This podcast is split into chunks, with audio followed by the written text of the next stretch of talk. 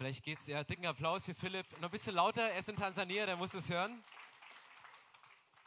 Vielleicht geht es dir im Moment gerade wie Philipp. Du äh, lebst dein Leben und du hast einen Plan gemacht, aber dieser Plan, der fühlt sich so anders an als das, was du gerade erlebst. Du hattest vielleicht ein Versprechen, du hattest eine Verheißung von Gott, aber bist in diesem Plan drin und trotzdem gestaltet er sich anders und Gott geht mit dir an den Punkt tiefer und tiefer, um deinen Glauben zu stärken. Und ich freue mich mega, dass Gott heute, obwohl wir noch bis gestern Personal, sage ich mal, ausgewechselt haben, vom Worshipleiter über Techniker, dass Gott, der Heilige Geist, heute einen roten Faden über Moderation, Worship und die Predigt zieht, wo ich so denke, ich glaube, das Thema ist heute dran. Das Thema für die heutige Celebration, für diesen Gottesdienst in unserer Joseph Beyond Dreams Reihe ist Faith Beyond. Heute geht es um einen Glauben, der über das hinausgeht. Jeder hat ja von uns so eine Vorstellung von Glauben und einige denken so, ja, ich brauche ein Gefäß für meinen Glauben. Und ich habe hier so ein Gefäß und je nachdem, wie gläubig ich bin, wenn ich Pastor bin, ist mein Glas randvoll, wenn ich... Ähm, für Church Life angestellt bin, dann ist es übervoll. Äh, nein, so ein bisschen wegen Amen. Wir denken immer in so Gefäßen. Aber wenn die Bibel über Faith Beyond spricht, über Glauben, der darüber hinausgeht, Glaube, der größer ist, meint dieser Glaube nicht nur ein Glas, was gefüllt ist und was vielleicht überfließend ist, sondern der Glaube, über den ich heute sprechen möchte, der ist um dieses Glas herum. Der Glaube ist das Glas selbst, das Gefäß, weil dein Leben ist Teil von deinem Glauben, ist Teil dessen, was du Gott zur Verfügung stellen kannst. Ich möchte heute nicht drüber predigen, um unser Glaubenslevel einfach unsere Schale voll zu machen, unser Gefäß voll zu machen, sondern den Blick darüber hinaus richten, was ist denn Glaube, der darüber hinausgeht, wenn wir ans Ende unseres Glaubens kommen, wenn wir denken, wir denken schon groß und glauben schon groß, weil der Glaube, über den ich heute sprechen möchte, der passt nicht hier rein, sondern der ist überall, der ist in diesem Raum drin. Und warum mache ich, ich bin heute mega begeistert. Es gibt heute ein bisschen Bible, Bible Study, Bible Study, Bible Study. Wenn ich dich zwischendurch verliere, lies einfach die Bibel, dann kannst du das wieder nachholen, es lohnt sich. Ähm, aber ich möchte mal anfangen. Ähm, über das Thema, weil ich glaube, heute geht es mir darum, und ich habe es nochmal leicht modifiziert, lass dich in deinem Glauben nicht von deinen Enttäuschungen und nicht von deinem Schmerz beeinflussen. Lass dein Glauben nicht deckeln von Enttäuschungen und Schmerz, die da sind. Und es geht heute um drei große Themen. Es geht um Glauben, es geht um Geduld und es geht um Gehorsam. Weil ich glaube, Geduld und Gehorsam, das sind so die zwei Lieblingsthemen von mir. Ich lebe das, ich bin der geduldigste Mensch, ich bin noch immer gehorsam. Äh, also funktioniert wirklich. Aber Weißt du, Geduld hält die Fragen aus, zu denen du nie eine Antwort finden wirst. Geduld hält die Fragen aus, zu denen du nie eine Antwort finden wirst. Philipp hat Fragen, zu denen er keine Antwort hat. Josef hatte Fragen, als er in dem Brunnen war, als er die Geschichte durchgemacht hat. Aber ich möchte mal reingehen, um unseren Glauben groß zu machen. 1. Mose 50. Da sagt Mose am Ende seines Lebens, als Josef merkte, dass er bald sterben würde, versammelte er seine Brüder zu sich und sagte, mein Leben geht bald zu Ende, aber Gott wird euch zu Hilfe kommen, darauf könnt ihr euch verlassen. Er wird euch aus Ägypten herausführen und in das Land bringen, das er Abraham, Isaak und Jakob versprochen hat. Schwört mir, dass ihr meine Gebeine, meine Knochen mitnehmt, wenn Gott euch nach Kana anbringt. Die Brüder schworen es. Was ist so der letzte Wunsch von Josef, nachdem die ganze Geschichte zu Ende gegangen ist? Er sagte, liebe Brüder, bitte bringt meine Gebeine, bitte bringt meine Knochen, lasst die nicht hier in Ägypten, sondern bringt meine Knochen dahin, wo das verheißene Land ist. Bringt sie nach Israel, bringt sie in meine Heimat zurück. Das heißt, die Brüder haben über Jahre man weiß nicht wie lange, es könnten an die 100 Jahre gewesen sein, über Generationen, die Knochen von Josef wieder dorthin zurückgebracht, was das Land der Verheißung ist. Und meine ganz praktische Frage heute ist, was machst du mit deinen Knochen? Was machst du mit deinen Knochen? Was ist deine Legacy? Was ist dein Glaube darüber hinaus? Nicht nur das Gefäß des Lebens, was wir haben, Gefäß des Glaubens, sondern was machst du mit deinen Knochen? Das geht darüber hinaus. Weil wir Menschen haben Ziele. Joel hat letzte Woche darüber gesprochen, über die Wünsche, Jahresvorsätze. Ja, logisch äh, wünschst du dir Kinder, aber die Frage ist nicht Kinder, sondern was für Kinder willst du haben? Logisch wünschst du dir einen Partner, einen Mann oder eine Frau, aber was für eine Frau, was für ein Mann soll das sein? Logisch wünschst du dir ein Erbe zu hinterlassen und nicht nur monetär irgendwas zu vererben, sondern was ist deine Legacy? Was gibst du mit? Wovon sprechen Menschen? In unserer Nachbarschaft sterben gerade relativ viele Menschen und einer unserer Nachbarn ist dafür bekannt, dass er äh, eine ähnliche Leidenschaft teilt wie ich, nämlich Dinge zu sammeln und nichts wegschmeißen zu können. Und Monate wird das Haus ausgeräumt. Aber ist es die Legacy, dass man Monate dein Haus ausräumt und deinen Namen lange vergessen hat? Und Josef sagt, hey liebe Geschwister, also Geschwister, wirklich seine, seine leiblichen Brüder, sagte, mir ist eins wichtig, die Nähe zur Verheißung Gottes ist mir wichtiger als der menschliche Erfolg, den ich in Ägypten hatte. Die Nähe zu Gottes Verheißung ist mir so viel wichtiger und ich committe mich an die Verheißung. Deswegen bringt meine Knochen und schleppt sie über Kilometer, über Jahre. Schleppt meine Knochen mit euch rum. Wie immer die das gemacht haben, keine Ahnung. Aber das war Josefs Wunsch und die Brüder haben es ihm geschworen. Und deswegen glaube ich, dass, ähm, dass eine Legacy so wichtig ist, die zu leben und ein Glauben anzustreben, der Faith Beyond ist, ein Glaube, der darüber hinausgeht. Aber wie gehen wir jetzt damit um, ähm, wenn wir Dinge erleben, die unseren Glauben deckeln? Ich weiß nicht, wer von euch das Experiment kennt mit den Flöhen. Flöhe, also kennt ihr Flöhe? Nee, ne? Ich hatte irgendwie gestern, ich weiß nicht. Ups, äh, das ist bei dir jetzt. Also fängt gleich an. Friedemann, achte mal drauf, die wird sich gleich kratzen hinten. Genau. Okay, Flöhe, Flöhe sind richtig krass. Flöhe schaffen es, bis zu 25 Zentimeter hoch zu springen.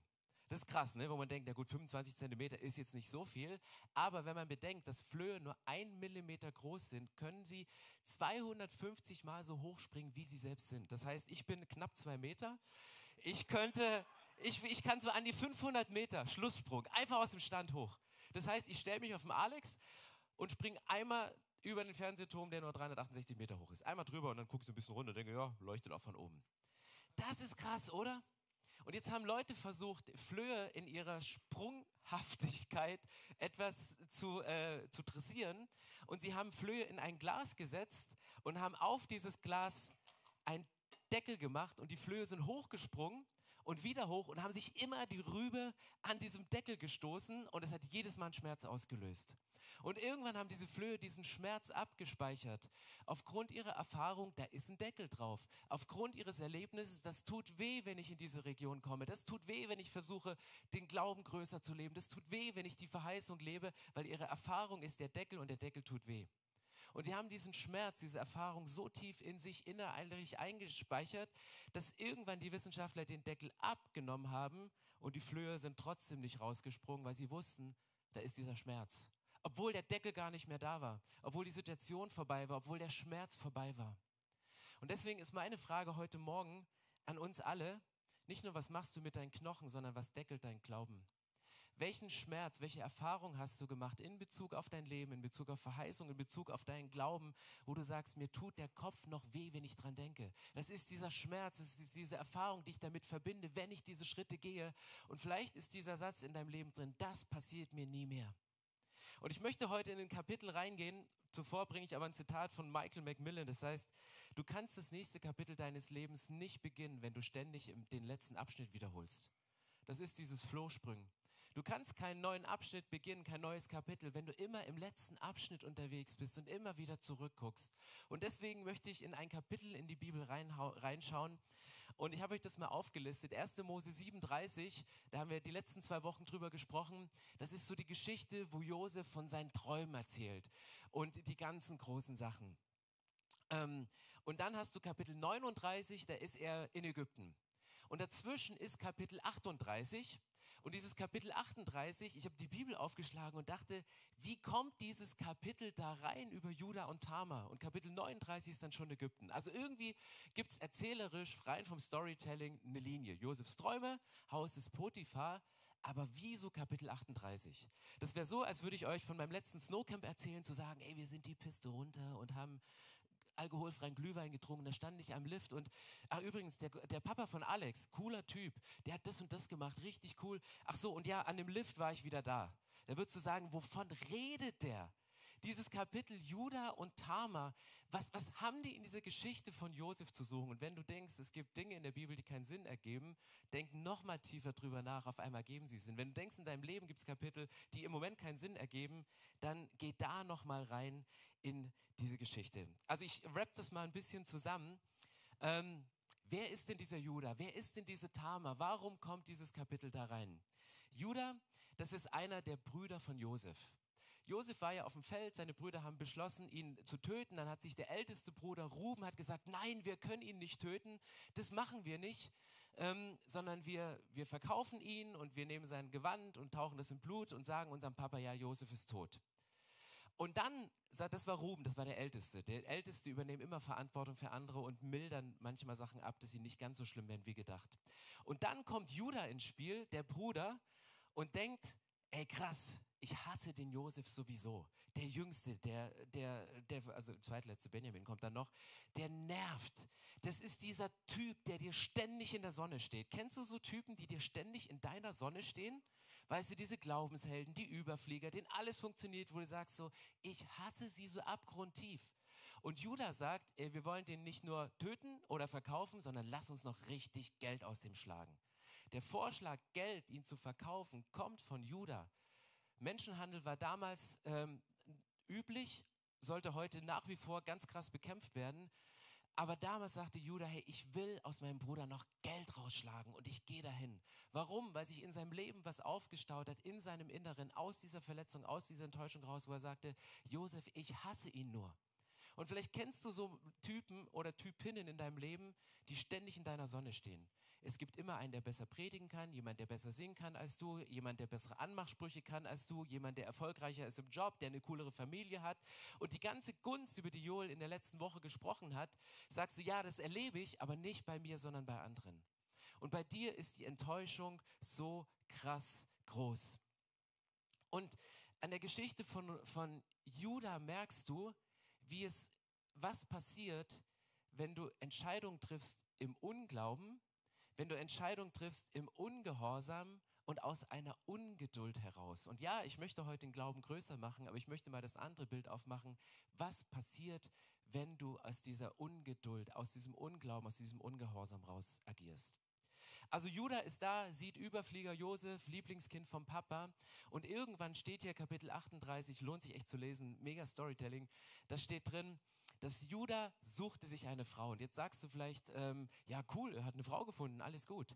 Aber nein, hier ist genau beschrieben, was das für eine Frau ist, nämlich eine Frau aus dem Ausland. Er sucht sich eine Frau aus den Feinden, aus dem befeindeten Volk. Warum macht er das wahrscheinlich nur, um zu provozieren? Judah sagt, ich habe so die Schnauze voll. Von dir Josef, von dir Benjamin, von dir Jakob sowieso, der später noch Glaubensheld ist und genauso gefeiert wird. Und er sagt, ich hasse euch alle, es geht nicht, ich will ausbrechen. Und er provoziert, wo er nur kann. Es steht, dass er gottlos gelebt hat, es steht dran, dass er bewusst die Werte gebrochen hat, holt sich diese ausländische Frau und äh, zeugt mit ihr Kinder und er geht auf diese Abstands... Ähm, auf diesen Abstand. Und vielleicht kennst du diesen Moment, wo du sagst, ey, meine Eltern, ich kann es nicht mit anhören, dieses fromme Gelaber am Küchentisch und ihr Leben. Und du bist so wirklich innerlich so aggro und aus dieser Aggressivität, aus dieser Ablehnung triffst du Entscheidungen und merkst später, dass das Problem nicht weg ist, sondern nur größer ist, weil es woanders auftritt.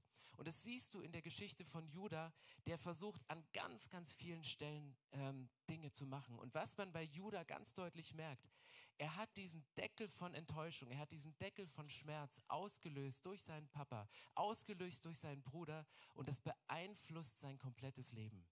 Wir gehen mal ein bisschen rein, weil ich glaube, das Wichtigste ist, seinen Glauben nicht von Enttäuschung und nicht von einem Schmerz deckeln zu lassen. Lass deinen Glauben nicht von Schmerzen und Enttäuschung deckeln, weil dann bleibt es in diesem Minimumsfaktor, dann geht es nicht über das hinaus, sondern dieser Deckel, der muss gelupft werden. Okay, was ist die Geschichte von Judah?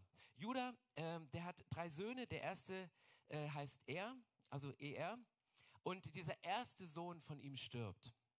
Und das ist ein schmerzliches Erlebnis. Er merkt auf einmal, hier, hier wiederholt sich auch Geschichte. Äh, dieser erste Sohn, er stirbt. Dann kommt der zweite Sohn, der heißt Onan. Und dieser stirbt auch. Was ist die Geschichte? Als er gestorben ist, damals zur Kultur war es üblich, dass wenn, wenn du keine Kinder hattest mit einer Frau, musste der Bruder ran, damit die Frau Kinder bekommt und ein Erbe bekommt. Und dann kommt hier äh, dieser Typ namens Onan, der, der Zweitgeborene, und er, er sollte mit der Frau des Er schlafen und, und sagte, ich will mit dieser Frau keine Kinder. Ich will hier nicht irgendwie ein Erbe, was mir gar nicht gehört, zeugen. Und deswegen steht in der Bibel, dass er jedes Mal, wenn sie Geschlechtsverkehr hatten, kurz bevor er zum Orgasmus kam, dass er rausgezogen hat und der Samen auf die Erde fällt. Weil er sagt, ich will keine Kinder mit dieser Frau. Ich will das nicht. Ich will möglichst das vermeiden, was da rauskommt. Und deswegen stirbt Onan der Zweite aufgrund dessen. Und dann kommt der dritte Sohn, Schela, und was macht Judah? Der merkt, mein erster Sohn ist gestorben, weil er sich nicht nach Gottes ähm, Richtlinien ge, ge, ähm, gehalten hat. Der zweite ist gestorben und er versucht, den dritten Sohn zu beschützen, wie es nur geht, weil er sagt, das passiert mir nicht noch einmal.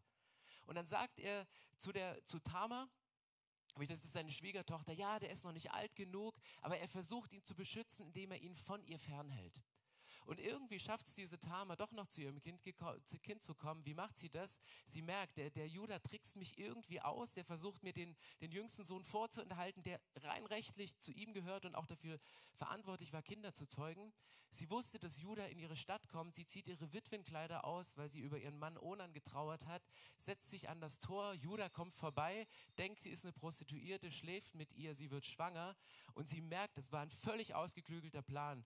Äh, sie nimmt sich von ihm als Pfand seinen Siegelring und noch eine Kette, wo sie genau wusste und später wollte Judah diese Hure verurteilen und dann sagt sie, wer ist dieser Vater? Und dann holt sie Siegelring raus und Judah war überführt. Das heißt, durch diesen Trick von ihr kommt sie zu ihrem Ziel, kommt sie zum Kind, aber Judah schläft mit seiner eigenen Schwiegertochter und kommt dahin. Warum? Weil er versucht hat, irgendwas zu beschützen. Und jetzt sagst du, was ist das für eine crazy Geschichte? Was hat diese Geschichte mitten in Josefs Träumen zwischen Gunst und Dream Beyond und Jahresanfang? Wir träumen. Was soll dieser Mess in der, in der Bibel?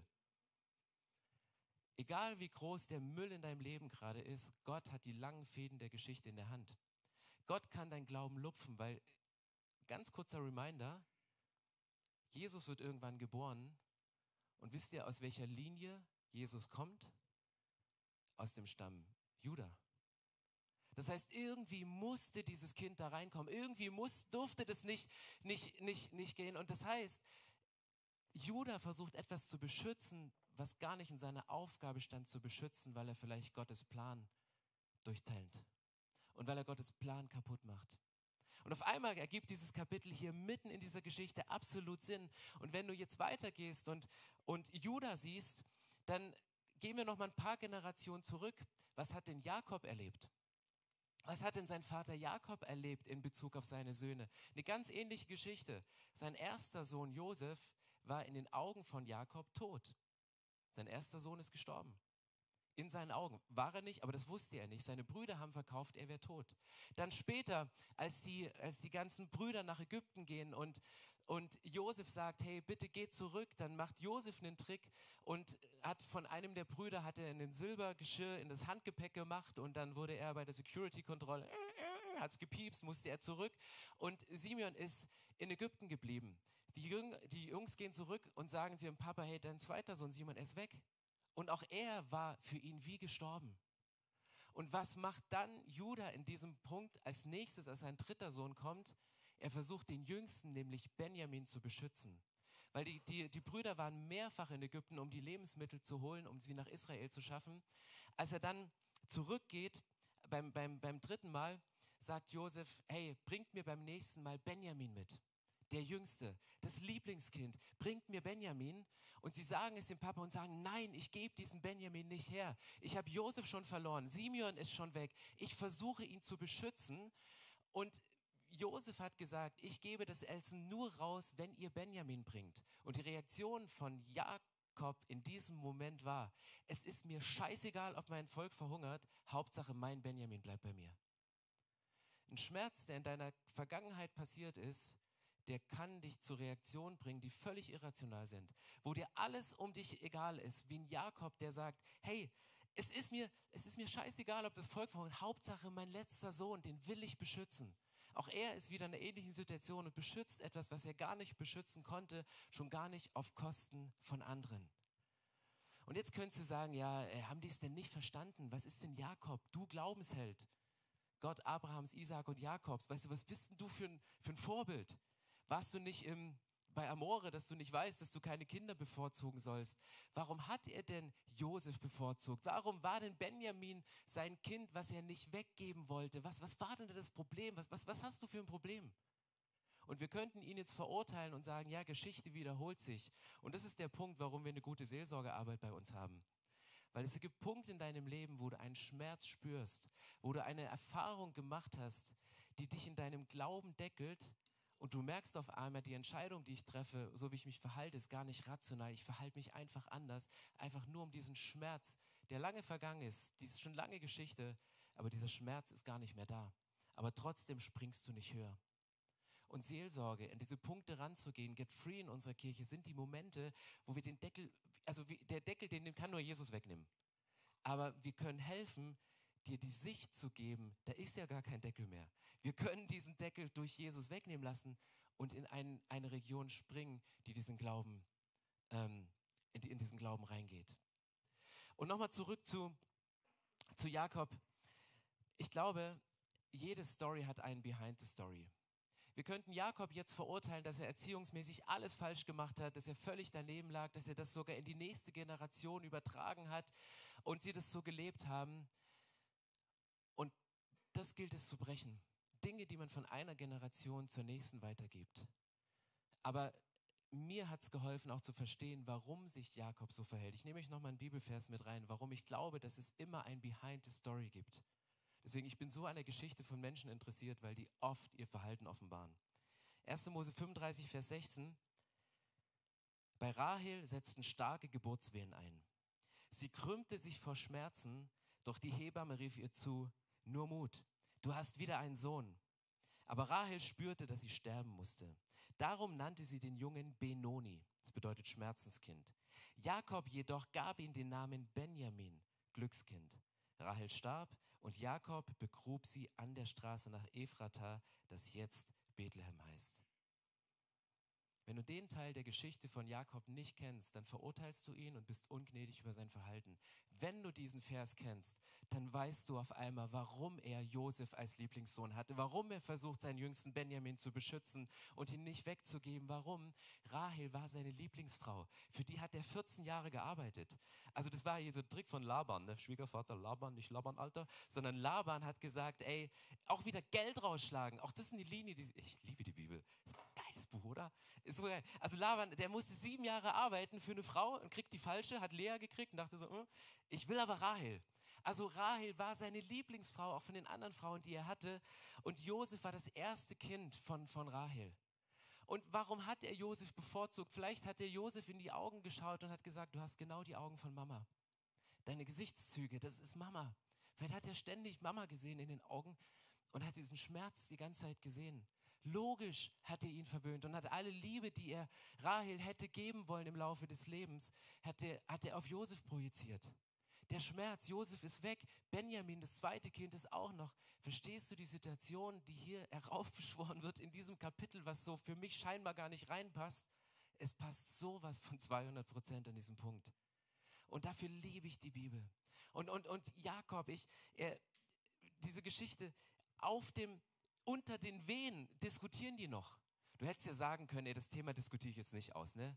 Lass ihn in Ruhe sterben, Namen kann ich danach immer noch ändern, wäre einfacher gewesen. Aber nein, er macht es. Er diskutiert und sagte, nein, es ist nicht ein Benoni, es ist kein Schmerzenskind, das ist kein Kind mit einem Deckel, was ständig sich die Rübe einhaut, sondern es ist ein Glückskind, es ist ein Benjamin, es ist jemand, der in die Freiheit geht. Es ist jemand, der über das hinausgeht, was du dir vorstellen kannst. Und das ist für mich die Herausforderung für die Message heute. Ich glaube, jeder von uns hat ein Thema. Ein Thema, was den eigenen Glauben deckelt. Das können Schmerzen sein. Das können auch das Thema sein wie Geduld und Ungehorsam, Ungeduld, Unglauben. Aber an diese Themen ranzugehen, wenn wir merken, hey, es tut wieder weh. Deswegen, es sind so diese Schmerzensmomente. Gott mutet uns manchmal Täler zu, um unseren Glauben stark zu machen. Gott mutet uns auch manchmal Schmerzen zu, um unseren Glauben stark zu machen um in diese Sachen durchzugehen. Nur was ganz oft passiert ist, wenn Menschen in diesem Schmerz reinkommen, machen sie diesem Schmerz zum Thema. Wenn Menschen in ihre Erfahrungen reinkommen, die sie gemacht haben oder die sie nicht gemacht haben, kommen sie, reden sie über Erfahrungen. Und ganz, ganz viele Menschen sind Missionare von ihrem Thema statt Missionare von ihrem Glauben. Ganz viele Menschen sind Missionare von ihren Themen, über die sie ständig reden. Corona war so ein Thema. Impfen, nicht impfen, Maske, nein, ja. Die ganzen Themen, politisch. Du kannst dein Thema, was du hast, was oft verknüpft ist mit deinen Erlebnissen, mit deiner Geschichte, die drin sind. Und wir sind so gerne Missionare und wir kämpfen für irgendwelche Themen. Und meine Herausforderung ist heute für uns, zu sagen, lasst uns nicht über unsere, nicht Missionare für unsere Themen werden, sondern Missionare für den Glauben. Warum? Weil dieser Glaube freigesetzt werden kann, in eine Dimension geht, die über das hinausgeht, Faith beyond als das, was wir erleben, auch wenn ein Kapitel in deinem Leben gerade überhaupt keinen Sinn ergibt. Auch wenn eine bestimmte Etappe in deinem Leben diesen Schmerz wieder auslöst, dann geh an diesen Schmerz ran, nimm diesen, Indik diesen Schmerz als Indikator dafür, dass Gott an einen Punkt rangehen möchte und schau mit der Hilfe von Jesus, was ist das für ein Deckel? Was hat diese Schmerzen ausgelöst? Den Deckel kann Jesus wegnehmen, den Deckel will Jesus mitnehmen. Und dann liegt es an dir, ob du sagst, okay, ich wage es jetzt nochmal, doch nochmal ein bisschen höher zu springen. Weil ich will über das hinausspringen, was Menschen möglich ist. Und das ist Face Beyond. Und deswegen liebe ich dieses Kapitel drin in dieser Bibel und glaube, dass Gott uns damit heute herausfordern möchte, weil sonst hätte er nicht die ganzen Themen, die wir heute Morgen noch im Auto erlebt haben. Juliane, kannst du dann erzählen, die Geschichte mit den Polizisten? Ähm, sorry. Ähm, wir haben die Themen und wir erleben sie in unserem Alltag. Und es fordert uns heraus. Und weil ich weiß, dass jeder von uns einen Alltag hat, dass jeder von uns vielleicht die Deckel noch auf dem Glas hat. Weil jeder von uns diesen Wunsch hat, sein Glauben nicht nur zu limitieren oder das Maß des Glaubens irgendwie zu berechnen, sondern über das hinausgehen möchte, möchte ich anknüpfen an die Story von Josef und zu sagen, hey, was machst du mit deinen Knochen? Was ist deine Legacy? Was geht darüber hinaus? Weil ich wünsche mir für mein Leben, dass meine Nähe zur Verheißung auch viel, viel größer ist. Die Nähe zum Wort Gottes viel größer ist als alles das, was ich menschlich im, in Ägypten erleben kann, was ich menschlich auf dieser Welt erleben kann. Und dafür möchte ich gerne beten. Lasst uns ähm, alle, gerne alle aufstehen und ich möchte ein Gebet sprechen. Und wenn du sagst, hey, dieses Gebet, das gehe ich an. Dass Jesus dich liebt, das, das wissen wir. Wir spüren es nicht immer, aber ich glaube, dass das ein großer Punkt ist. Ja, wir erleben Schmerzen, indem wir manchmal auch in die falsche Richtung springen. Und das ist das, wo Jesus sagt, ich bin ans Kreuz gegangen, um dafür zu sorgen, dass die Schmerzen ans Kreuz gehen, dass deine Enttäuschung, deine Erfahrung in Verheißung umgewandelt werden können. Und Jesus sagt, ich, ich schenke euch mit dem Glauben an mich nicht nur die Perspektive auf ein erfülltes Leben, sondern auf ein Leben, was weit darüber hinausgeht, auf eine Ewigkeit. Und wenn du sagst, hey, dieser eine Schmerz, der ist bei mir heute hochgekommen und ich habe Gott immer angeklagt, dass dieses Kapitel meines Lebens überhaupt keinen Sinn ergibt in der Geschichte. Völlig verwirrend, völlig daneben. Und du heute vielleicht an den Punkt gekommen bist und merkst, hey, dieser Schmerz, der will mich auf etwas hinweisen. Dieser Schmerz will mir etwas zeigen. Und, und ich, ich schaue mir den Deckel mal an. Ich gehe ans Kreuz nach dem Gottesdienst hinter dieser Säule Geh zu Frauen und Männern, die dort da sind, um mit dir und für dich zu beten. Und wir, wir schauen uns den Schmerz mal an. Und wir gehen mal nochmal in den Schmerz rein, um dann festzustellen, hey, der Deckel ist ja weg. Aber ich weiß, es kostet unheimlich viel Kraft, nochmal hochzuspringen. Und gerade dann, wenn dir die Birne so wehtut, von den vielen Schlägen, und manchmal sind es nur verbale Schläge, die du auf den Kopf kriegst, dann nochmal zu springen, dann nochmal zu springen und nochmal zu springen. Aber der Schmerz ist manchmal gut, um unseren Glauben gestärkt zu bekommen. Und ich glaube, dass unser Glauben eine Brücke ist, aus dem Schmerz heraus in ein Leben mit Jesus zusammen. Hey, ich möchte gerne beten. Jesus, ich danke dir, dass du heute hier bist. Und es ist, glaube ich, gar nicht notwendig, Hände zu heben oder dir ein Signal zu geben, um um dir zu zeigen, dass dann Schmerz ist, sondern diesen Schmerz, den spüren wir. Die Erfahrungen, die wir gemacht haben, die sind so präsent und vielleicht hat diese Predigt das gerade getriggert, dass diese Erfahrung wieder ins Gedächtnis gerufen wurde oder der Schmerz wieder so präsent ist. Und vielleicht ist auch nur der Schmerz präsent, ohne dass du es koppelst an ein Erlebnis. Aber ich bete heute um deine Kraft, Dinge zu durchbrechen dass du Dinge durchbrichst, die von Generation zu Generation weitergegeben werden. Erfahrung, es war schon immer so und es muss immer so werden. Ich breche Jesus heute in der unsichtbaren Welt sämtliche Flüche, die von Generation zu Generation übergeben werden. Wir sind nicht abhängig von dem, was unsere Vorfahren erlebt haben, sondern wir können es brechen. Jesus, ich bitte dich um Vergebung für mich selbst, aber auch stellvertretend wie ein Priester für unsere Kirche, wo wir aufgrund der Erfahrung, die wir gemacht haben, Dinge beschützen, die wir eigentlich gar nicht beschützen sollen. Jesus, vergib uns, wo wir einen Ruf beschützen wollten, wo wir eine Marke beschützen wollten, wo wir eine Familienatmosphäre beschützen wollten und es nicht zugegeben haben, dass die Ehe eigentlich kaputt ist, wir trotzdem nach außen irgendwie zusammengeblieben sind. Jesus, ich bitte dich um Vergebung für die Frauen und Männer, die das erleben, wo, wo, wo, wo sie etwas beschützen und ich bete um den Mut, heute ans Kreuz zu gehen. Ich bitte dich um den Mut, in Seelsorge zu gehen, um die Dinge anzusprechen, um sie vielleicht zum ersten Mal auszusprechen, um die Dinge ans Licht zu bringen. Weil wenn wir Dinge beschützen, stehen wir dir vielleicht mit dem, was wir Gutes tun wollen, genau im Weg, nämlich deinen Plan zu leben und den Glauben, der über das hinausgeht, was menschlich möglich ist, vielleicht gar nicht erleben können. Und Jesus, ich danke dir, dass Schmerz nie das letzte Wort hat. Ich danke dir, dass Enttäuschung nie das letzte Wort hat, sondern dass du das letzte Wort hast. Ich danke dir, dass deine letzten Worte am Kreuz waren, es ist vollbracht. Es ist vollbracht. Und das spreche ich jetzt aus über jede Enttäuschung, über jedem Schmerz. Ich nehme dieses Wort als eine Verheißung über jeder Situation von Frauen und Männern, die zu Hause in der Microchurch sitzen, die hier im Raum sind, die irgendwo im Auto sind. Das Thema, was du heute angesprochen hast, es ist vollbracht. Der Deckel ist weg. Spring. Amen. So schön, dass du dich von zu Hause oder unterwegs dazugeschaltet hast, um eine unserer Predigten zu hören. Wir haben dafür gebetet, dass dein Glaube gestärkt wird, dass du neue Hoffnung bekommst und dass deine Liebe erneuert wird. Und wenn das passiert ist durch diese Predigt, dann abonnier doch den Kanal, teile ihn mit deinen Freunden und werde Teil dieser Kirche. Und wenn du sagst, darüber hinaus möchte ich diese Kirche gerne im Gebet und finanziell unterstützen, dann teilst du mit uns einen Traum. Und wir haben einen Traum, dass diese Botschaft von Gottes Liebe und von dem Glauben an ihn nicht nur hier in Berlin bleibt, sondern über die Grenzen der Stadt, über die Grenzen des Landes weit hinausgeht, dann machst du das mit deinen Gebeten, mit deiner Spende möglich.